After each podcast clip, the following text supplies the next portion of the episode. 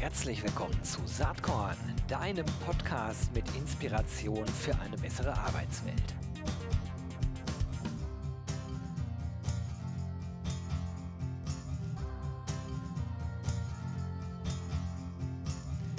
Ja, herzlich willkommen zum Saatkorn Podcast. Ich bin Gero Hesse und freue mich heute, wie bei fast jeder Folge, aber vielleicht sogar noch ein bisschen mehr als sonst. Denn ich habe eine sehr, sehr, sehr spannende Person heute hier am Start. Ähm, sie beschreibt sich selbst auf Instagram als Woman, Mother, Feminist und Author. Und äh, der letzte Punkt, zu Recht und auch erst seit kurzem, herzlich willkommen, Janina Kugel. Vielen Dank.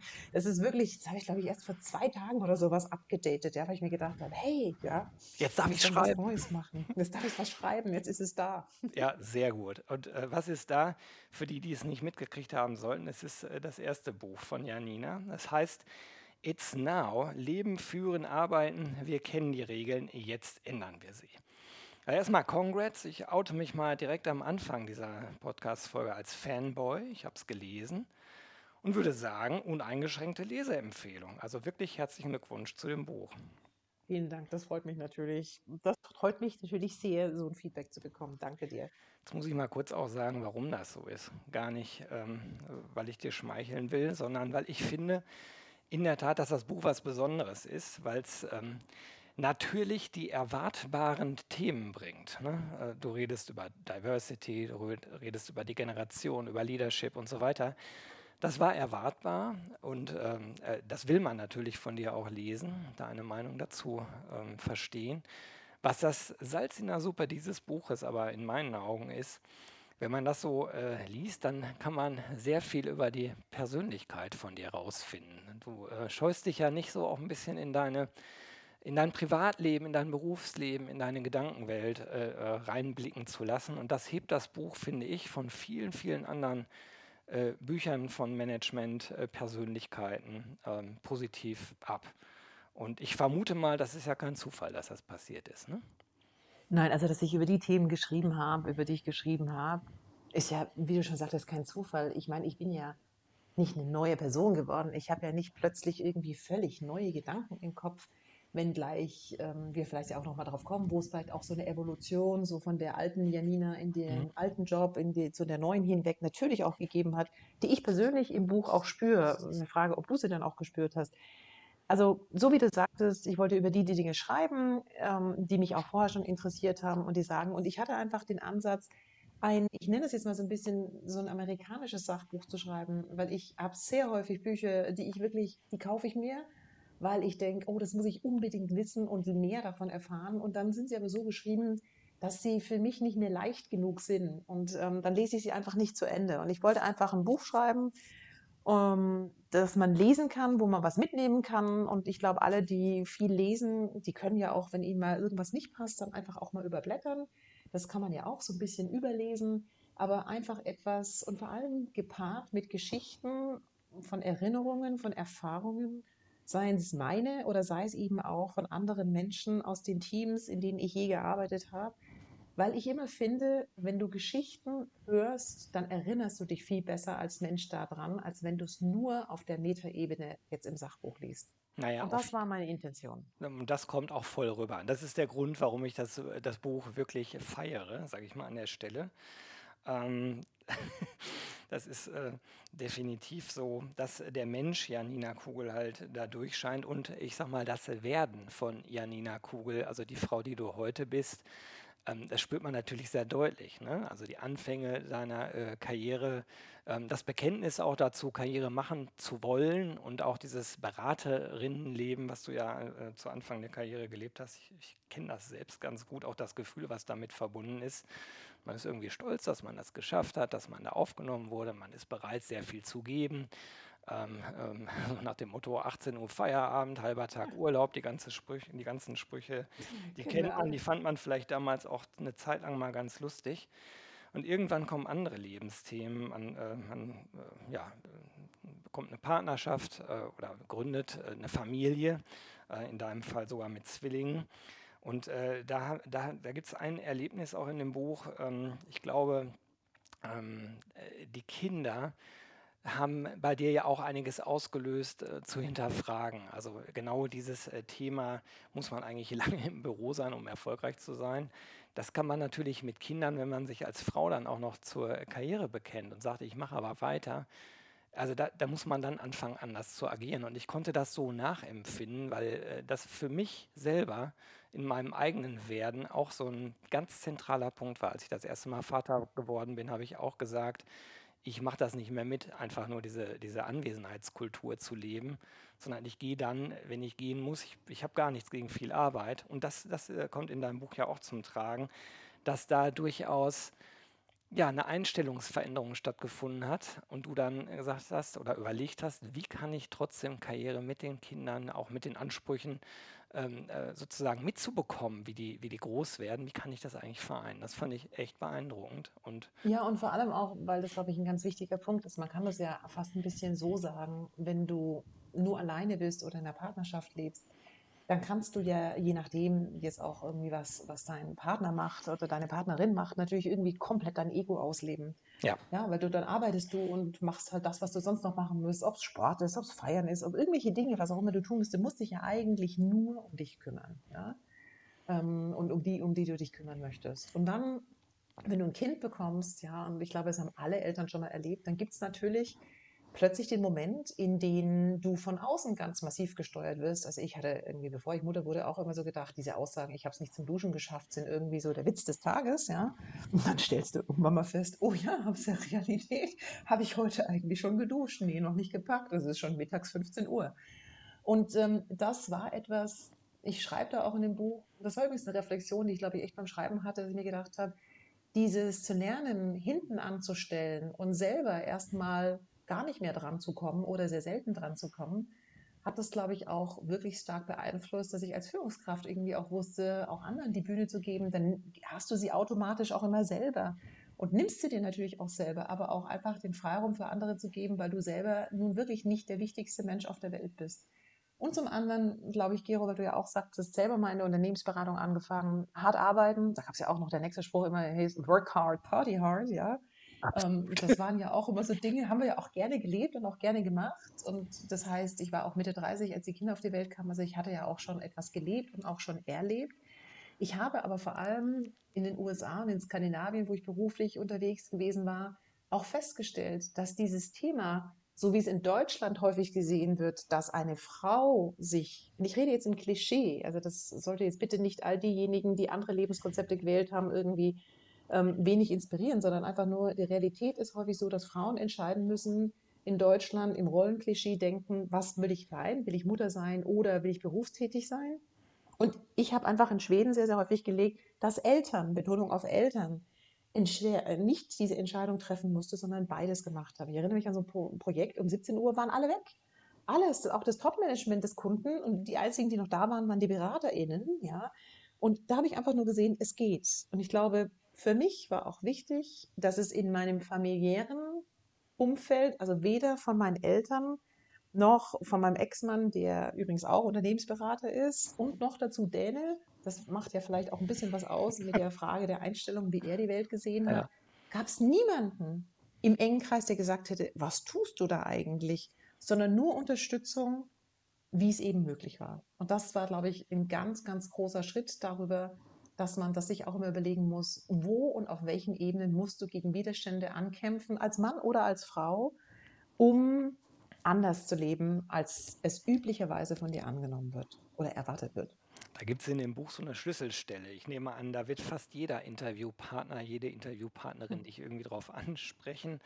Das ist dieses äh, Geschäftsmeeting. Ich, ich bin mir nicht sicher, in welcher Position du da schon warst. Auf jeden Fall schon relativ weit oben im Management und das Meeting zog sich und zog sich und du musst dann irgendwann als einzige Frau in dem Meeting sagen, meine Herren, ich muss jetzt mal abpumpen.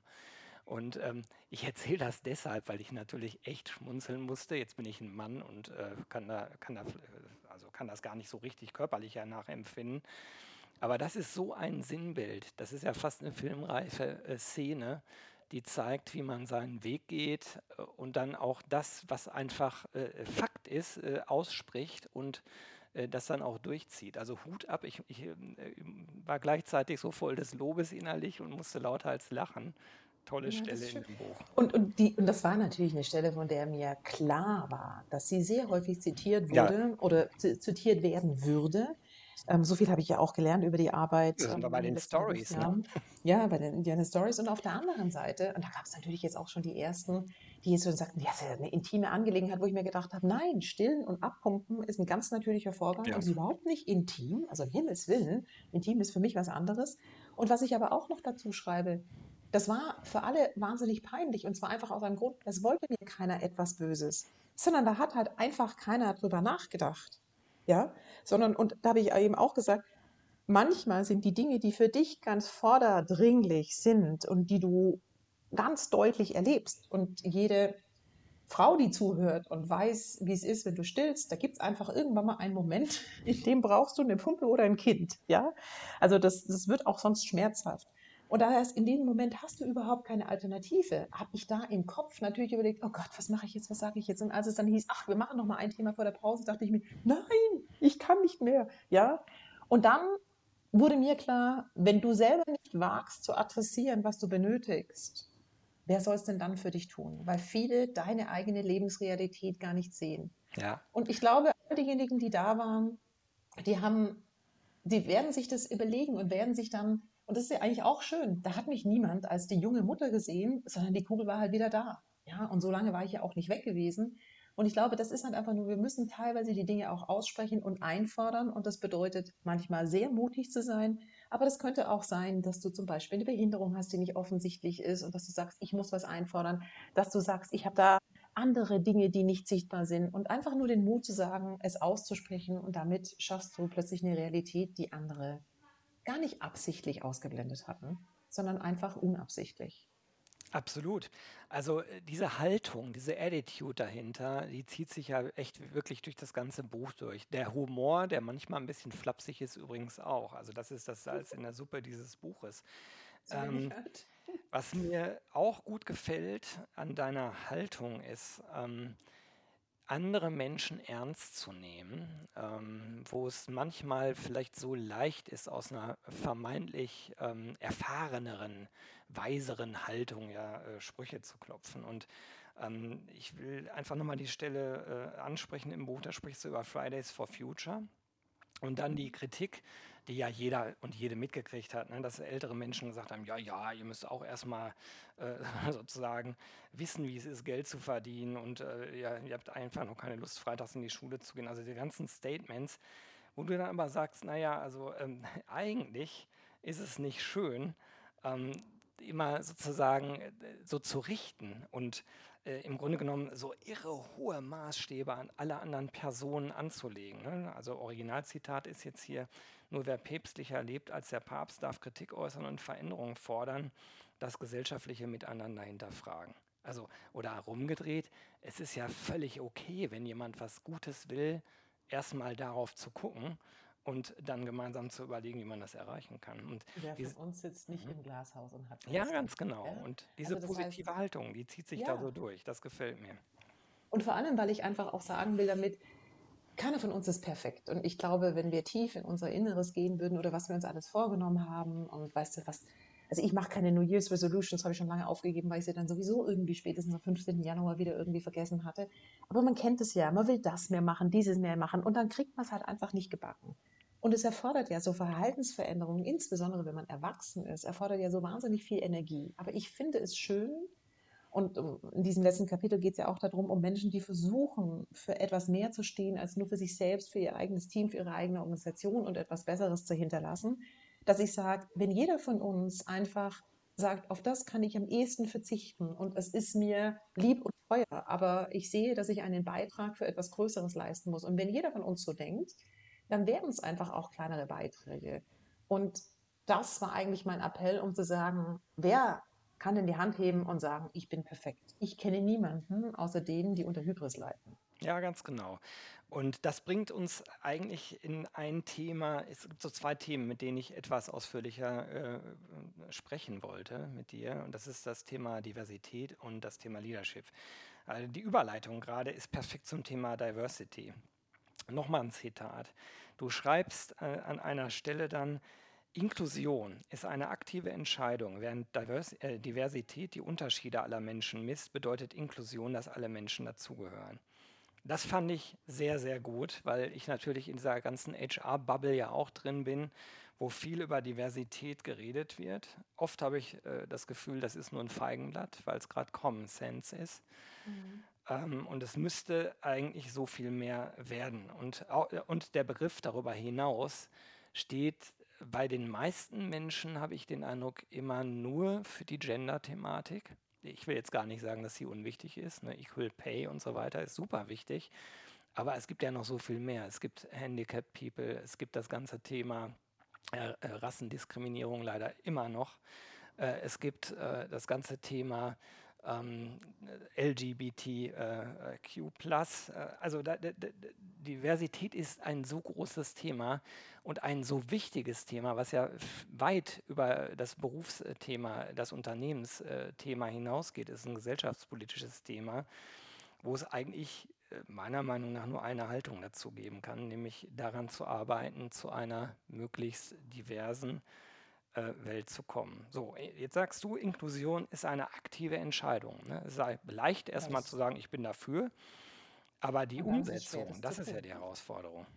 Weil der, das, du hast es ja schön gesagt, ja, Diversität ist leicht zu messen. Wer bist du, wer bin ich, was ist sichtbar, was ist nicht sichtbar, was kann man erfragen und das macht die Unterschiede aus. Und du kannst ja auch vielleicht jetzt irgendwie alleine schon sagen, unterschiedliche Alters, unterschiedliche Erfahrungsschätze, die sind ja auch divers und die siehst du nicht von vornherein, aber du kannst das abgrenzen. Und die Schwierigkeit ist ja, diese Perspektiven zu nutzen. Also wir wissen und hoffentlich die ZuhörerInnen wissen und sind auch davon überzeugt, dass diversere Teams die besseren Entscheidungen treffen. Aber dann musst du ja zulassen, dass du einen Rahmen schaffst, in dem diese Perspektiven mitgeteilt werden können und in denen du allen den gleichen Raum gibst. Das heißt nicht, dass du dann zum Schluss immer die Entscheidungen treffen musst, die allen passieren. Das ist sowieso sehr, sehr schwierig, die allen gefallen. Aber du musst es zulassen. Und das bedeutet Inklusion. Der Begriff ist ja auf Deutsch sehr, sehr stark aus der Arbeit mit behinderten Menschen gekommen, mhm. aus der Pädagogik. Aber wenn du den überträgst, dann bedeutet es, dann eben zu sagen, da sitzt dann eben jemand mit paar 60 Jahren und paar 40 Jahren Berufserfahrung drin und trotzdem kann jemand sein, der gerade in seinem ersten Berufsjahr drin steckt, dass der oder die dann eine bessere Idee hat, um sie mit einzubringen. Und wir wissen alle, wie so Dynamiken ablaufen würden. Und ich habe mir das ja auch, ich habe das so wahnsinnig häufig erfahren, als ich jung war, habe ich immer gedacht, mein Gott, hoffentlich bin ich endlich mal 30, damit die mich mal für voll nehmen. Und das geht's. Und dieses musst du eben aktiv gestalten. Und dann kommst du wieder zurück, so ein bisschen auch zu dieser Abpumpszene. Wir haben ja alle so viele Bias im Kopf und nicht alle unsere Bias sind diejenigen, von denen wir wissen. Also sie sind immer noch unconscious. Und damit musst du dich eben auseinandersetzen, um möglichst viel dieser Unconsciousness eben conscious, also sprich bewusst zu machen.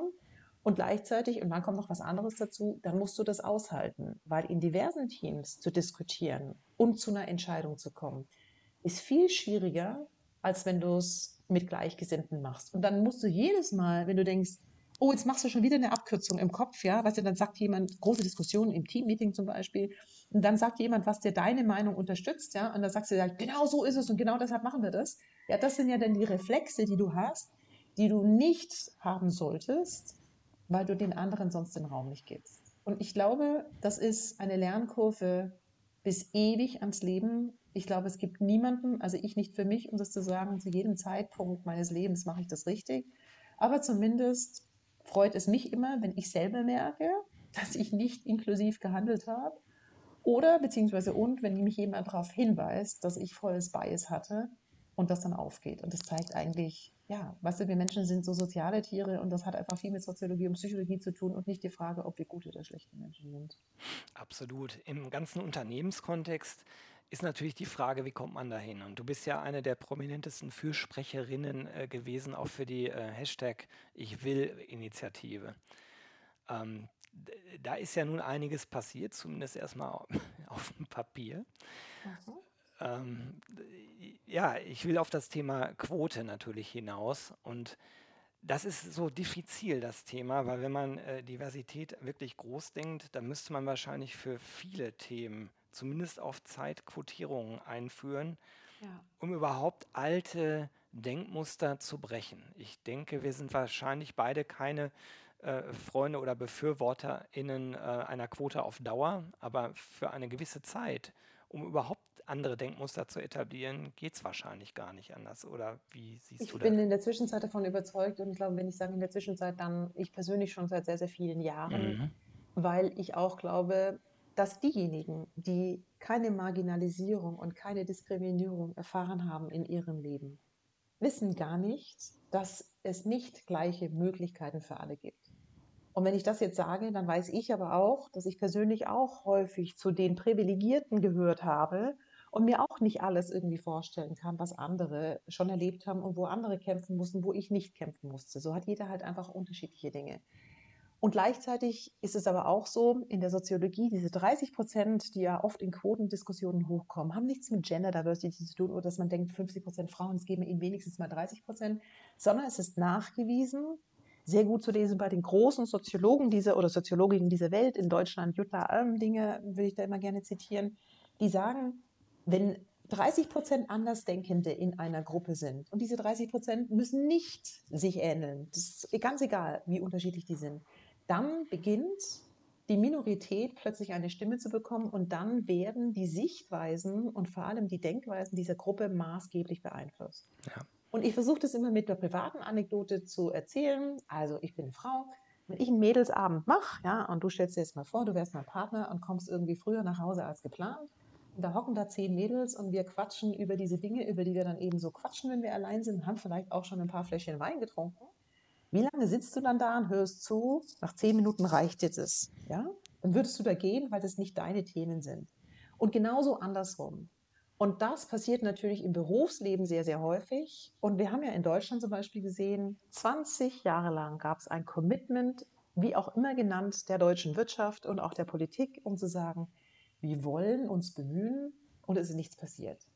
Und dementsprechend war ich mit vielen anderen einfach eine klare Befürworterin und bin es immer noch für eine Quote in der Hoffnung, dass es die Quote irgendwann mal nicht mehr braucht, weil dann alle gesehen haben, dass Frauen und Männer und diverse Menschen den Job gleich gut und gleich schlecht machen können und alle verstanden haben, dass es genügend qualifizierte Frauen in diesem Fall gibt. Du musst nur anders gucken und anders suchen und du musst eben auch häufig deine Rahmenbedingungen verändern. Weil es ist auch klar, wenn du eine homogene Gruppe heterogener machst, dann haben manche, die da eben nicht zu diesem alten Kreis gehört haben, gar keine Lust, in diesen Rahmenbedingungen zu agieren, sondern die wollen andere Rahmenbedingungen. Und das ist vielleicht wieder ein Schluss ein bisschen zurück, so ganz zu der Anfang der Frage, ähm, dass ich beides wollte, Kinder und Karriere. Ich war damals Abteilungsleiterin, da wusste ja auch noch keiner, wo meine Karriere mal enden würde. Aber berufstätig sein und Kinder zu haben, ist, glaube ich, eher die bessere Aussage und dann eben auch die Spielregeln zu verändern. Und glücklicherweise hatte ich damals einen direkten Chef, der das zugelassen hat, der gesagt hat, die Kugel wird es schon machen und die Kugel hat gemacht. Und damit war plötzlich klar, es gibt auch eine Abteilungsleiterin mit Kindern, die um fünf eben weg ist und dann halt abends wieder ihre E-Mails schreibt. Und plötzlich wurde das Normalität und nach einem halben Jahr wundert sich doch keiner mehr. Da sagen alle, ah ja, die Kugel ist jetzt weg. Ja? Und ehrlich gesagt, meine MitarbeiterInnen, die waren sicherlich auch manchmal ganz froh, weil dann mussten die nämlich auch nicht lang im Büro rumhängen, um irgendwie zu zeigen, dass sie präsent sind, weil wir kennen ja alle die alten armen Märchen. Wer Präsenz zeigt, ähm, kommt weiter. Leider, ehrlich gesagt, nicht manchmal Märchen, sondern Realität. Ja, ja, damit sind wir ja eben eingestiegen. Ähm, an dieser Stelle passt es ganz gut, Mini-Schlenker mal aus dem Buch rauszumachen, aber nur ganz kurz. Du bist nämlich äh, im Beirat der äh, Brigitte-Studie, äh, die besten Unternehmen für Frauen. Und ähm, das unterstütze ich äh, von Saatkorn auch. Äh, mhm. Nicht nur Saatkorn, sondern auch mit Embrace äh, stecken wir dahinter, da mitzugucken und Unternehmen eben auszuzeichnen, die sich da in besonderer Art und Weise ähm, engagieren. Und da, da können Unternehmer, Unternehmerinnen, Unternehmer, Unternehmen teilnehmen bis zum 7. Mai. Ähm, das verlinke ich in den Show Notes, genau wie natürlich auch ähm, das Buch. Das ist ja logisch. Ähm, und ja. schön, dass du darauf hinweist, Gero, weil ich glaube, es ist auch wichtig, auch für andere Unternehmen eben Rollenvorbilder von anderen Organisationen zu haben, um aufzuzeigen, was alles schon geht. Weil ich glaube, in diesem Corona-Jahr haben ja viele von uns festgestellt, dass es ganz viel doch machbar ist, was viele gar nicht für machbar gehalten haben. Übrigens unabhängig ja. vom Geschlecht. Und ich glaube, das ist eben genau das, wo ich meinte, mach doch mal und zeig doch mal, dass es geht. Weil fast alles, was du mal entschieden hast, kannst du ja auch wieder rückgängig machen, wenn du feststellst, das geht halt doch nicht oder das war eine falsche Entscheidung. Ja, total. Das sehe ich auch so. Also äh, wenn man Veränderungen herbeiführen äh, will, dann geht es am Anfang, glaube ich, über Awareness, über Role Models und äh, auch über Self-Awareness. Also dass man sich selber überhaupt erstmal über die eigenen Gedanken, Einstellungen äh, klar wird. Und ich glaube, dass jeder Mensch äh, Blind Spots hat. Ne? Du hast es eben ja auch schon angedeutet. Und es ist erstmal viel damit getan, wenn man überhaupt erstmal äh, also ein gewisses Bewusstsein dafür entwickelt. Und auf der Grundlage kann man dann versuchen, Dinge anders zu machen. Und wer übrigens glaubt, er hätte keinen Blindspot, dem rate ich immer einen Test zu machen auf der Seite der Harvard Business School. Oder nee, von Harvard, nicht der Harvard Business School. Ah, ich weiß Implicit den. Genau. Association genau. Test, ja. Also wenn du den Link auch noch dran Ja, da kommt auf jeden Fall sehr dankbar. Gibt es in ganz vielen Sprachen. Und du kannst dann, also da wird einfach nur getestet, hast du einen Bias? Und du kannst aussuchen, Mann, Frau, heterosexuell, homosexuell, ähm, Hautfarbe unterschiedlichen und so weiter und so fort. Gibt ganz unterschiedliche Sachen. Ich empfehle diesen Test, weil die eine unglaublich große internationale Datenbank haben. Ich erinnere mich sehr viele Jahre her, habe ich von mir selber habe ich gedacht, ich bin eine schwarze Frau, ich werde auch keine Vorurteile haben. Holy moly, ja, ich wurde eines deutlich Besseren belehrt. Und einmal im Jahr mache ich den Test meistens, um mal zu gucken. Und ähm, das ist jetzt eben einfach knallharte Realität. Ich, obwohl ich bin, wer ich bin, obwohl ich mich so lange mit diesem Thema Diversität beschäftige, habe immer noch ein positives Bias für weiße Männer. Und das bedeutet, also was das bedeutet in Übersetzung, ich habe instinktiv, das sind teilweise ja dann eben nur Bruchteile von Millisekunden, die du reagierst, ja, die das System eben messen kann, bevor du antwortest. Da würden sich jetzt manche wundern, aber na klar. Du schaltest den Fernseher ein, du schaltest das Radio ein, du schaust irgendeinen Film, du guckst dir an, wer in der Zeitung zitiert wird oder abgebildet wird und so weiter und so fort. Und in Westeuropa bis Nordamerika sind es eben predominantly white men, die dort gezeigt werden. Und das prägt. Und dieses Bewusstsein, ja, dass du da aussteigst, das ist einfach das. Und ich sage, den Menschen, der mir sagen kann, bei diesem Test völlig neutral abgeschnitten zu haben, auf den warte ich noch. Und ich glaube, die Realität ist, den wird es einfach nicht geben.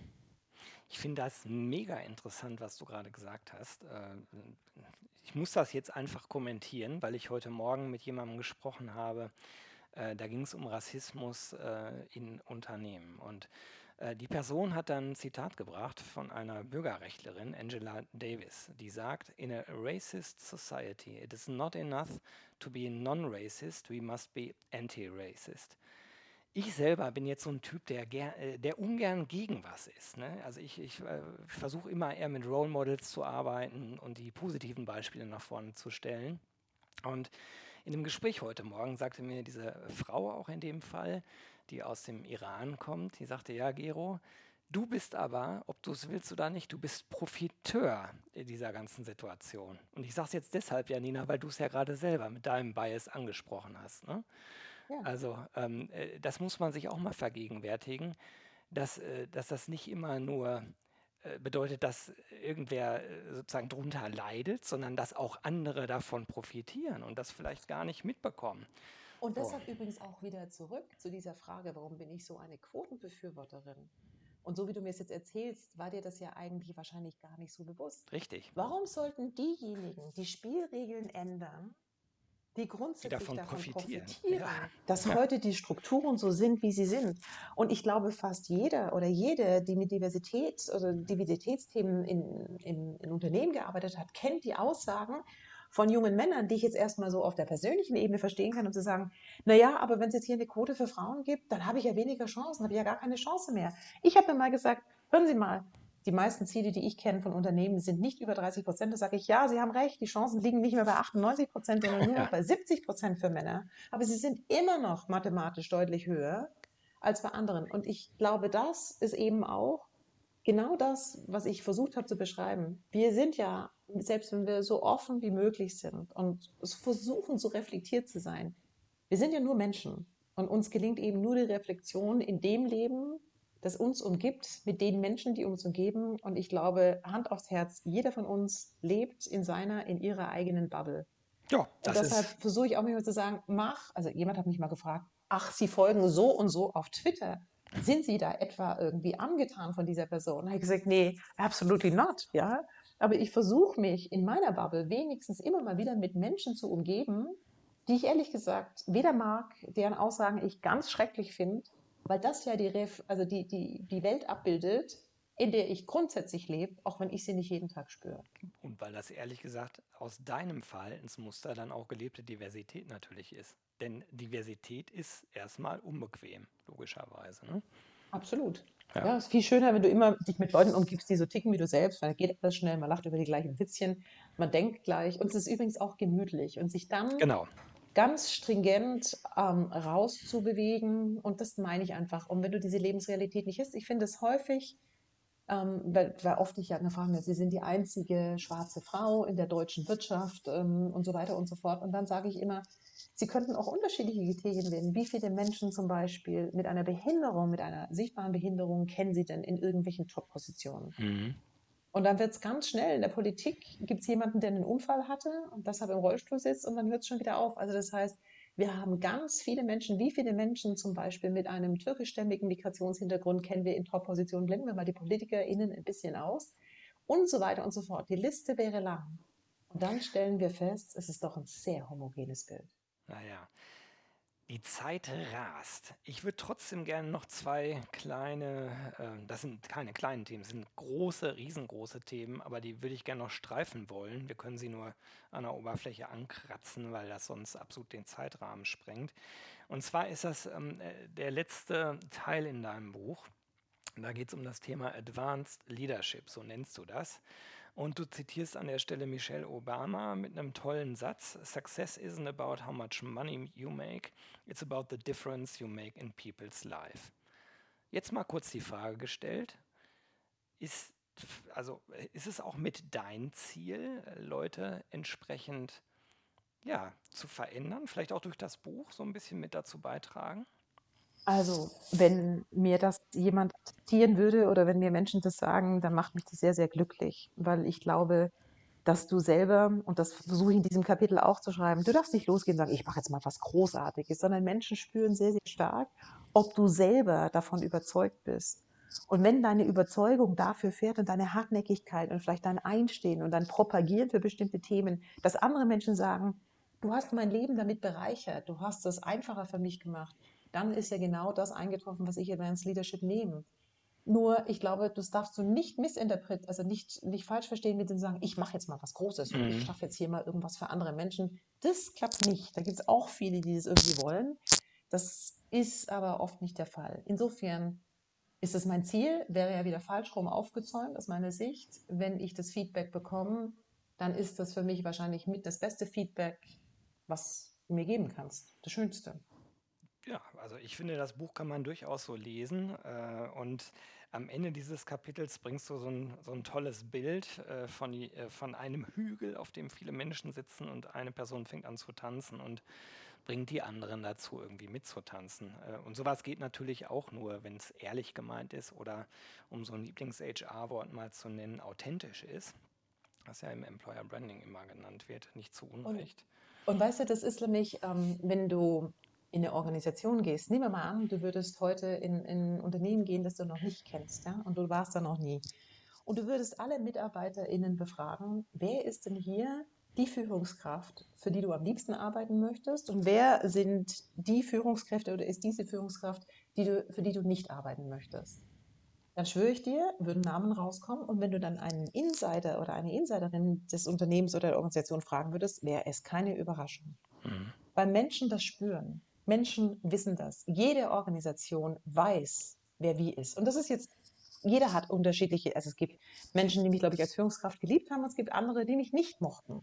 Also darum geht es jetzt nicht. Und das ist, glaube ich, diese Authentizität, sie tritt irgendwann mal zutage. Und deshalb meinte ich ja auch, wenn du es spielst, weil du selber Schulterklappen irgendwie erreichen willst, dann ist es meistens nicht besonders nachhaltig. Aber wenn, merk, wenn Menschen merken, dass du es tust und dass du mit ihnen auch gemeinsam durch die schmerzhaften Momente gehst oder aber sie diese Situation, und da kann ich das kann das wirklich nicht auf Deutsch übersetzen. If they can feel that they can connect to you and they can relate to you, zu dem, was du sagst oder was du tust, dann hast du eigentlich das erreicht, dass Menschen sagen, die Person versteht mich wirklich. Und ich glaube, das ist dann genau das, was dieses Advanced Leadership auch erzeugt. Und das, das müssen nicht immer so große Menschen sein, so ganz bekannte, sondern das können einfach auch Menschen sein, die für Menschen in ihrer nahen Umgebung einfach viel tun, ähm, die zum Beispiel Kinder oder Jugendliche unterstützen, die von zu Hause nicht so viele Möglichkeiten haben, in der Schule, also für die Schule fit gemacht zu werden, zu helfen, dann klingt es vielleicht pathetisch, aber für die Menschen erreichen oder tun die viel, die bei Hausaufgaben helfen, weil sie etwas ermöglichen, was ihnen sonst nie möglich gewesen war. Also das kann man im Kleinen schon machen und das ist eigentlich mein Wunsch und mein Appell, dass ganz viele von uns mutig werden, auf diesem Hügel zu tanzen das Video kennen vielleicht viele, wenn nicht, irgendwie mal Leadership by Dancing auf YouTube schnell anschauen.